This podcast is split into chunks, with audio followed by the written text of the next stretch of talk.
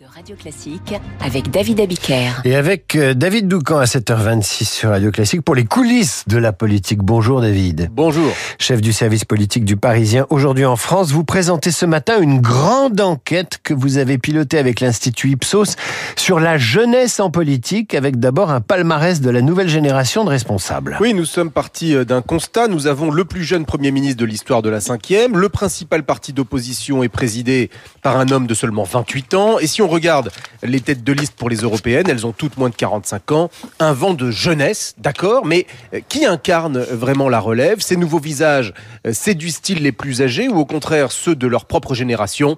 Les résultats sont passionnants. Alors que disent-ils Que la valeur n'attend pas le nombre des années? En tout cas, nous constatons que le match euh, des personnalités politiques de moins de 45 ans que nous avons testé auprès d'un très large échantillon est dominé Gabriel Attal et Jordan Bardella. Mais les deux héritiers n'arrivent pas dans le même ordre en fonction de l'âge des personnes interrogées. Le Premier ministre est en tête auprès de la population générale avec un score de 39%, alors que quand on interroge seulement les 18-24 ans, c'est Jordan Bardella euh, qui est désigné en premier avec 35% d'opinion positive, preuve supplémentaire de l'intérêt euh, que suscite le discours du Rassemblement national auprès des plus jeunes, ce qui sera une donnée majeure dans la perspective de 2027. Troisième sur le podium, et ce, quel que soit l'âge des sondés, Marion Maréchal, mais elle est distancée, avec entre 13 et 19 points seulement. Derrière elle, les résultats s'effondrent.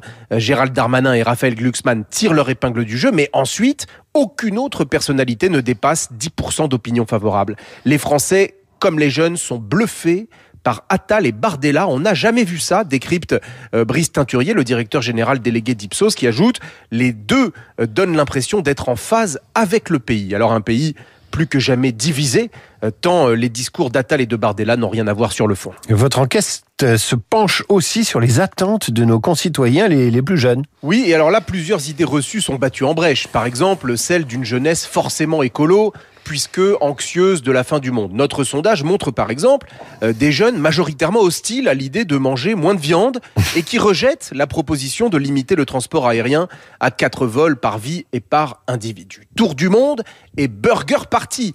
Voilà euh, qui étonne. Comme sur l'uniforme à l'école d'ailleurs, ils sont euh, pour figurez-vous, contrôler et limiter l'usage des écrans, ils y sont également favorables. La jeunesse française aurait-elle un côté un peu réac?